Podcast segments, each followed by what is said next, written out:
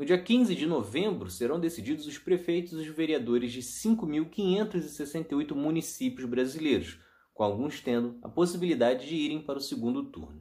No entanto, as desigualdades entre os gêneros e as raças seguem gigantescas mais uma vez. É Pilatos lá na Bíblia quem nos diz, e também faleceu por ter pescoço o infeliz autor da guilhotina de Paris.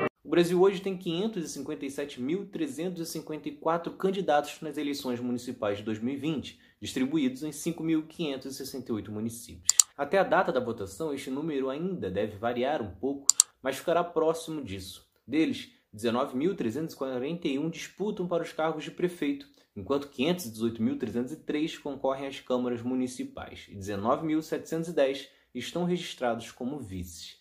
No número geral, é um aumento de cerca de 10% a mais de candidatos nesta eleição.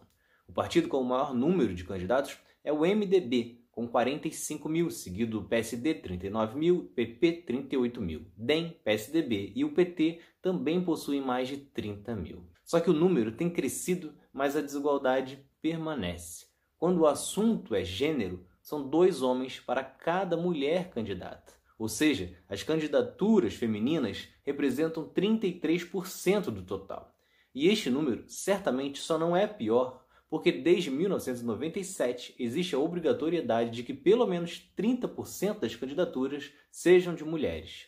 O problema é que isso não tem se transformado em cargos públicos, afinal, os partidos conseguem driblar esse sistema com candidaturas laranjas, ou seja, preenchendo com nomes de mulheres que não vão participar da disputa, como vazou o que ocorreu com o PSL em 2018, no qual registravam mulheres que preenchiam esta cota de 30%, porém elas não participavam, algumas sequer sabiam que estavam registradas para concorrer. A falta de espaço para as mulheres é ainda mais visível quando o assunto é a disputa pela prefeitura. São 16.745 homens concorrendo a prefeito contra somente 2.597 mulheres, ou seja, quase que uma proporção de sete homens para cada mulher concorrendo ao posto de prefeito.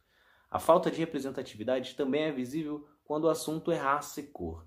48% dos candidatos se declaram brancos, enquanto 39% com a cor parda e 10,52% pretos.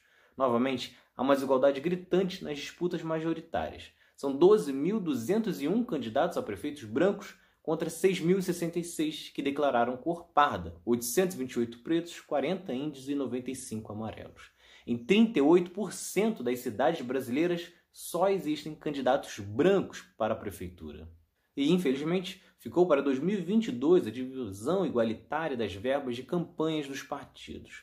Somente a partir da próxima disputa é que a verba e o tempo de propaganda será proporcional ao de candidaturas negras. A medida visa melhorar a representatividade, pelo menos no legislativo. Afinal, em 2018, somente 4% das cadeiras do legislativo foram ocupados por pessoas negras. O que tem crescido, na verdade, é o número de candidatos policiais e militares. São 6.700 neste ano, um aumento de 10% em relação a 2016.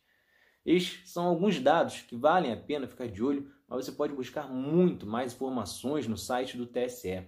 O Brasil hoje tem quase 148 milhões de brasileiros aptos a votar e a recomendação que deixo é buscar candidatos parecidos com você, que conheçam a sua realidade, que vivam as suas dificuldades.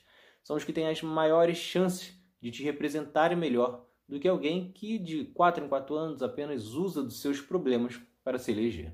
Então é isso. Se vocês gostaram, se inscrevam, ativem as notificações e continuem acompanhando. Tem mais outro lado da história por aí. Valeu!